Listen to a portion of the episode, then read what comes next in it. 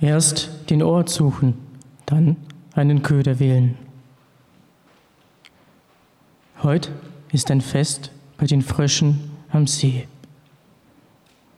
Zwei Männer bestiegen des Nachts ein Boot. Drei kamen wieder. Ich befand mich am Delta, hier schwimmen die Welse, hielt mich im Buschwerk versteckt. Carsten spannte die Schnur, dieser zaghafte Recke. Jörn warf die Würmer rücklings vorbei.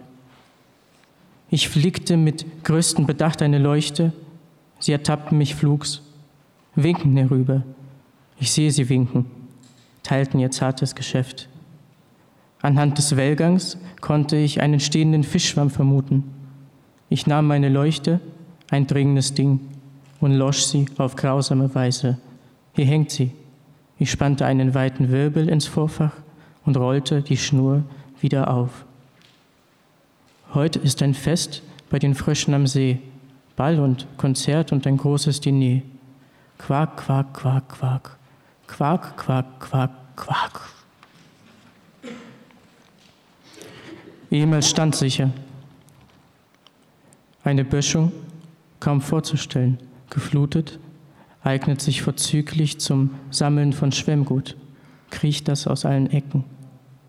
Ich erforsche täglich die Küste, ein breit gelegenes Wehrseil, gebe etlichem einen Begriff.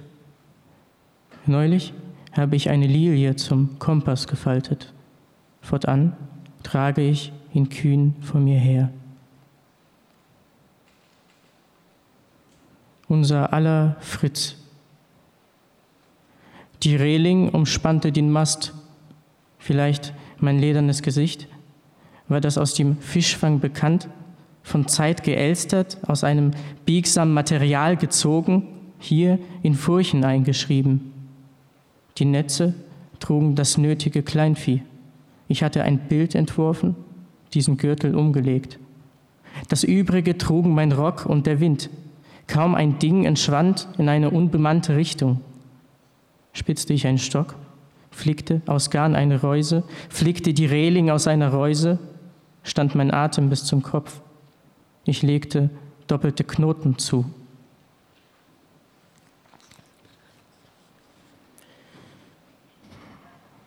Ihn einholen, extrem langsam.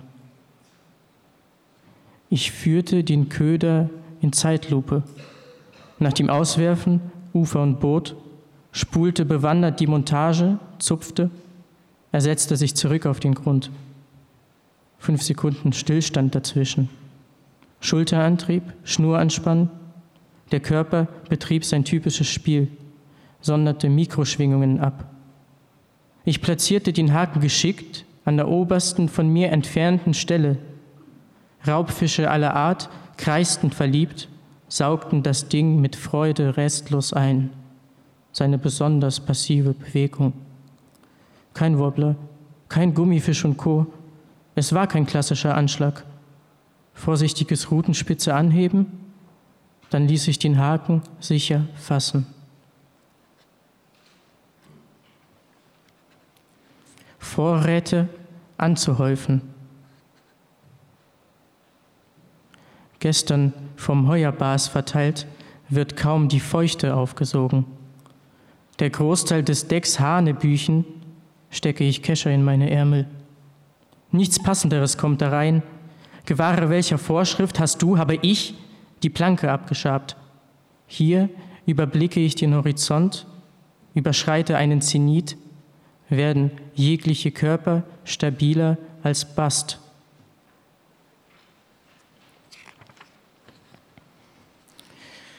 In einen Sog geraten. Ich habe die Erklärung nach allen Regeln abgesucht. Im Schlaf zu wüten bedeutet, eine Koje reißt. Wie oft? Der Fall in Dauer meiner Körperlänge, ausgemachter Boden. Ich führe mir vom Spiegel eine Hand zur Stirn. Kleiner Salut für den aufgeschobenen Ernstfall. Schau nicht bös, ich könnte deine Schwester sein. Meinen Anker hinter die Schenkel geklemmt, eine Obstschale reif gefüllt. Es gilt, die Pritsche wieder aufzubauen. Wagnis des Matrosen Breger. Es hat ein gegerbtes Projektil gegeben. Ich habe Willkür vererbt, Kamine befeuert, Früchte allerlei. Hops gelaufene Stiefel, Stilette geputzt, am Fahnenmast daheim ein Wäscheleinen gepinnt.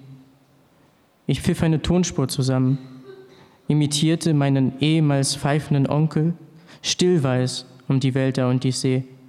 Ich pflegte anonymere Arten Hygiene, glich einem tauchenden Vogel, hielt, ganz und gar notwendig, Politur, steif und fest auf der Hand. Liebe, Gezeiten der Gischt. Mir wurde befohlen, die Brandung zu ergründen. Folglich habe ich ein Fernrohr aufgetrieben, die Linse nach meinem Gewissen poliert, schaute blindlings gegen die Sonne. An der Wasserkante war ein Haikamm erkennbar. An Land ging ein alter, vielleicht ein Hafenhändler, trug eine blaue Augenklappe. Die zweite träume ich zärtlich hinzu, versage beim Kiel holen beständig, ich ersehne eifrig seinen Backenbart, darf die See kaum noch lieben, halte eine Faust in der Hosentasche. Ich fühlte meinen strafenden Blick im Rücken. Anleitung für einen Abend. Die Birne in den Kronleuchter eindrehen, dabei starr die Richtung beibehalten. Beim Abendbrot vergeht ein kleiner Gang. Ich habe Speck und Eier vorbereitet, eine volle Besteckgarnitur zurechtgelegt, meine Haare zur Seite gekämmt. In diesem Licht wirkt jede Gabel grau, das Essen unversehrt. Wann hat sich die Patrone eingekerbt? Erst links, dann wieder links, dann springt die Hülse. Reißt mein Luster ein Loch in den Beton, verfolgt mein Nacken einen freien Fall. Ein Gewürz mit Absicht außen vor zu lassen, dafür gewissentlich und gern versalzen das Eigelb mustergültig abgetragen, arg.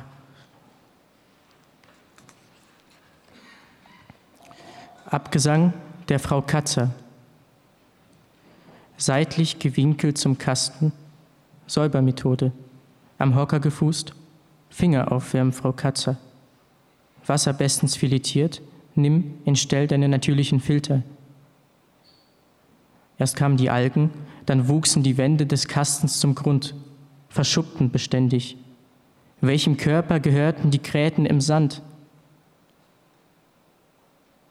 Ihre Vorgehensweise ist fleischlich, Frau Katzer.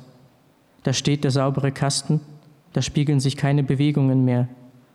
Allein botanisches Beiwerk, erstarrt, nicht für schmackhaft befunden. Wir alle Aquanauten, alle Fische, wir Fische, wir alle, alle Fische. Dahinter, ach, dahinter. Wer konnte ahnen, dass aus den Wänden Algen wuchern? Ich stand mit meinem Kamm in der Kajüte.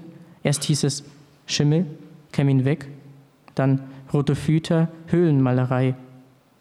Nicht einmal die Sekunde Wangenröten, Blubberbläschen, den betroffenen Haare bergen, Schuppen abtragen, alle, alles soll glänzen, plastisch, haptisch schön. Klatscht dir die Paste ins Gesicht, die Politur der Armen. Ich befühlte mein silbriges Birett, zuvor ab damit. Was trieb mich, das Ding an die Kopfhaut zu pinnen? Was trieb mich, trieb mich die Böschung hinunter, jagte mein Luster mit voller Wucht in den Tisch. Ich saugte das Grünzeug auf, des betroffenen Element, sei es Wasser, wurde zur Lilie, zum schweigsamen Schwemmgut gefaltet. Den Körper ausweiten, das Wahre offenlegen, den Antrieb, auf, auf zu den Fröschen. Ich schnitzte das Schlüsselgeheimnis ins Holz. Lüge. Ich konnte nicht, niemand hatte es mir mitgeteilt. Das Matrosentum ist eine Metapher. Das Matrosentum ist kein Wort.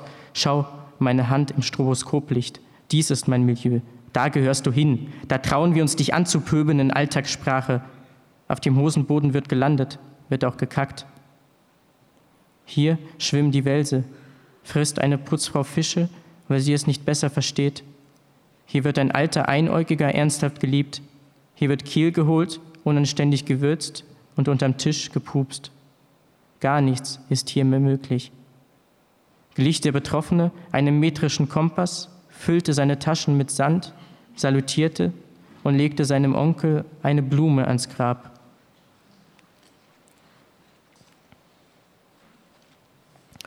Der Betroffene beschrieb ein Küstentier, meinte sich selbst. Das Paradonton ernährt sich vorwiegend von Kork.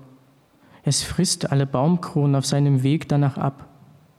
Hierfür benutzt es sein langes Horn, welches wegen seiner Form und Funktion deshalb medizinisch korrekt auch als Horn bezeichnet wird. Sein fleischiger Körper ist vollständig von einem garnähnlichen Fell überzogen. Seine Gliedmassen hingegen erinnern an bloße Knochen, Statuten seiner behäbigen Fortbewegung. Wenn das Paradonton ein fortpflanzungsfähiges Alter erreicht, beginnt es sein Horn an allen auffindbaren Steinbrocken sowie an Felsen abzuschaben. Dabei sondert es aus Argwohn ein bitteres Sekret aus, das sowohl die Flora ausnahmslos zerstört, als auch Jungtiere vertreibt. Der Paarungsakt wird darauf in einem Zeitrahmen von wenigen Sekunden vollzogen. Das Paradonton pflanzt sich ausschließlich autonom, folglich autosexuell fort. Das Paradonton ist hydrophob und leidet an chronischer Angst vor sich selbst. Es scheißt sich ein, wenn es seinen eigenen Schatten sieht. Danke.